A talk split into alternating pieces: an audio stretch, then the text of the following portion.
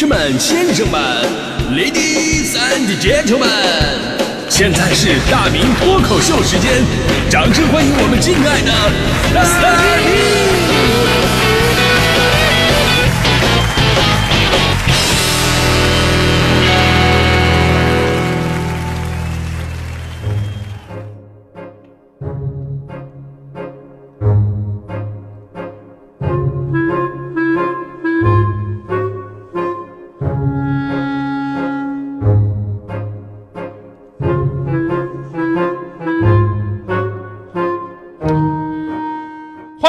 今天的大明脱口秀，我是大明。刚刚我故意拖延了一会儿，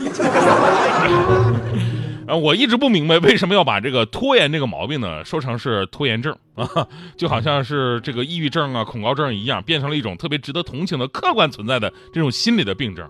其实我觉得啊，在这个拖延这方面啊，根本就没有所谓的病，拖延就是拖延，跟病一点联系都没有。因为拖延症的第一法则是什么呢？就是他只拖学习跟工作，从不拖吃喝玩乐。对吧？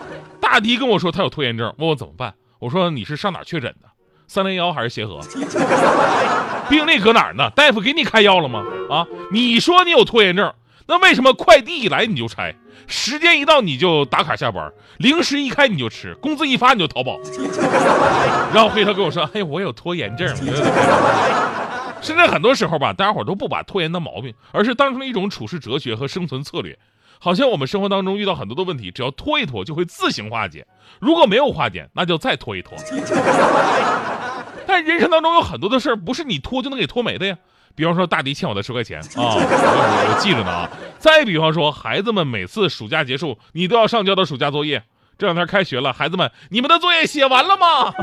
还是已经想好理由了？比方说书包丢了，作业被狗吃了，上学的时候啊被坏人打劫，而且坏人别的都没拿，就把作业抢走了。爸爸妈妈吵架吵得太投入，把我作业给撕了。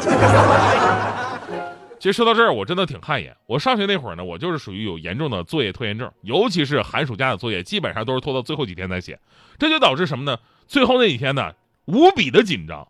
我不知道这个是不是作业病了，我也不知道朋友们有没有跟我一样的，就是即便咱们长大工作了，还会因为梦到赶作业而感到绝望而吓醒。不瞒大家伙说，我前天晚上我真的就做了这个梦了。我梦里好多作业啊，就类似于一百个化学公式，每个抄十遍那种的，明天就要交。当时我真的我特别焦急的，我在梦里边疯狂的写呀，那种焦虑感都溢出屏幕了，然后就把自己给焦虑醒了。按理来说，醒了以后第一个反应应该是啊，幸好只是一场梦啊，对吧？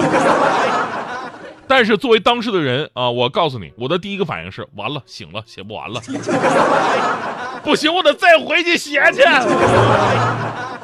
等到白天，我终于反应过劲儿来了。不过呢，我思来想去的，我想的是这个。我觉得最神奇的呢是这个问题，最神奇的就是我这个学渣水平，而且高中毕业都快二十年了，我是怎么梦见？那么多化学公式的呢？啊，那梦里的可清晰了，那一个个的字儿啊！我的天哪！所以人类的大脑真的是不可思议。而说到了人类大脑，未成年人的作业拖延症确实跟大脑发育是有一定关系的。虽然它不是病啊，但是在控制力上，未成年人是远远落后于成年人的。这是为什么呢？日本著名脑神经科学家啊，这个兼原道人在一本书里边，从脑神经科学的角度来给我们阐释了答案。说这个众所周知啊，大脑是人体最耗能的器官，每天身体所需能量的百分之二十，被仅仅占体重的百分之二的大脑给消耗掉了。而从生物学的角度而言呢，避免过度消耗更多的能量，这是在残酷的自然环境下生存的不二法门。这就是为什么大脑。他自己希望尽可能的循规蹈矩，保持静止，以便节约能量。哎，也就是大脑他天生就是懒的。于是，有的人看似有了几十年的工作经验，他其实只用了一个工作，工作了几十年而已，对吧？不但如此，懒惰的大脑还是双子座，大脑的边缘系统和前额皮质像两个性格迥然不同的双胞胎，在脑子里边吵个不停。这边缘系统呢，遵循本能，喜欢轻松，追求眼前的这种愉悦感；而前额皮质啊是个学究，他习惯理性思考，却行动缓慢。当充满理性却行动缓慢的前额皮质输给了行动迅捷但喜欢轻松快乐的边缘系统的时候呢，人们就更加倾向于休息、娱乐、放松，并且把学习工作拖延到最后一刻。而对于孩子们而言呢，前额皮质是要到二十岁左右才会发育完全的，所以说大脑的控制力如此薄弱，就不难理解为什么暑假作业会强呃，往往常常被拖到最后一刻了。所以你想让孩子自律啊，几乎是一件不可能的事儿。你当年在写作业的时候，是不是经历过这样的流程啊？现在我要开始写作业了，我要励志，谁也拦不住我，我要去查个资料。哎，这不《天龙八部》啊？两个小时过去了，哎，我刚才要查什么来着？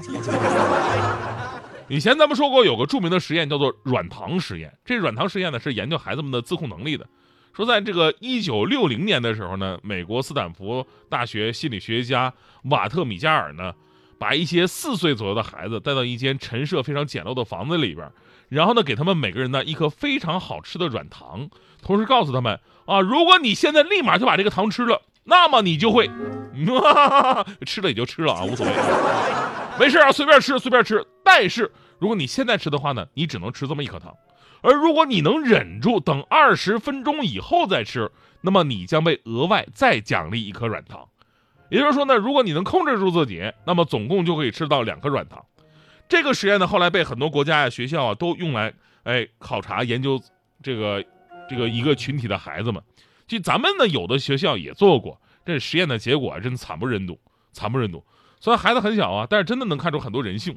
你比方说，有的孩子等大人前脚一走，后脚立刻把糖吃了，完全没有自控能力啊。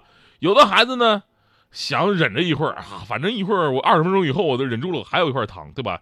硬忍着口水啊，这个各种坚持啊。本来呢自己坚持的好好的，结果看到看到旁边那个吃糖的，那嗦了的滋儿吧带响，那立马自己崩溃了，跟着人家也吃了。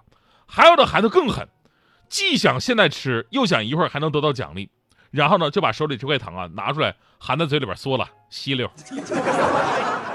过完嘴瘾之后呢，再吐吐吐出来包回去啊。当然了，也有孩子确实能坚持到底。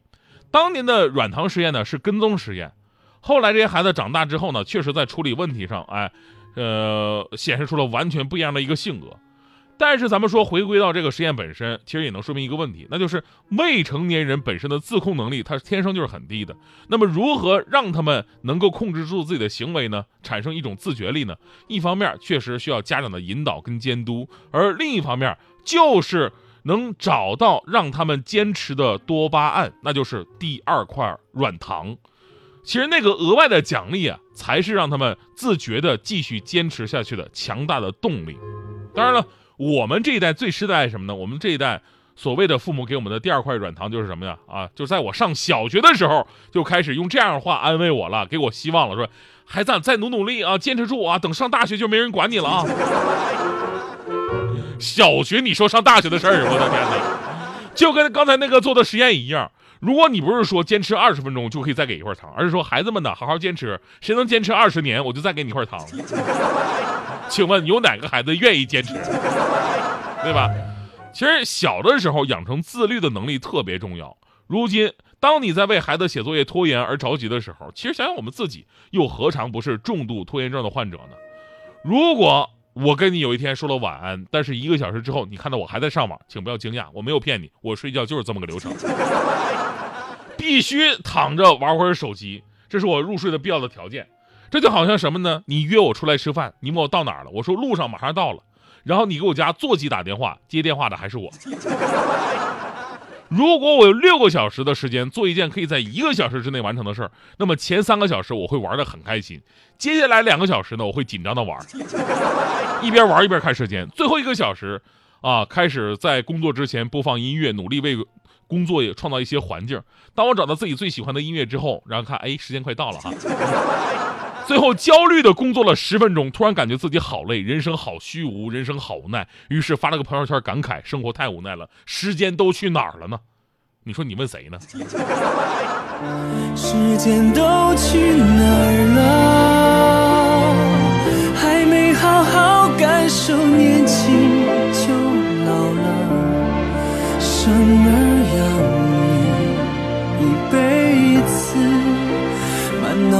都是孩子，哭了笑了，时间都去哪儿了？还没好好看看你，眼睛就花了。柴米油盐半辈子，转眼就只剩下满脸的皱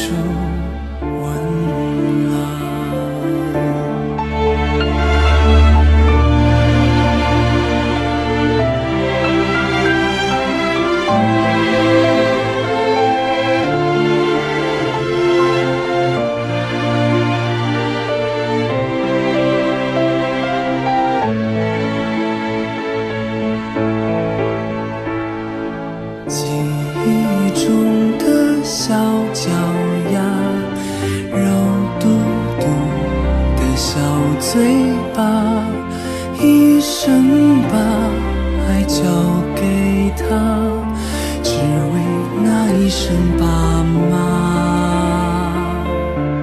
时间都去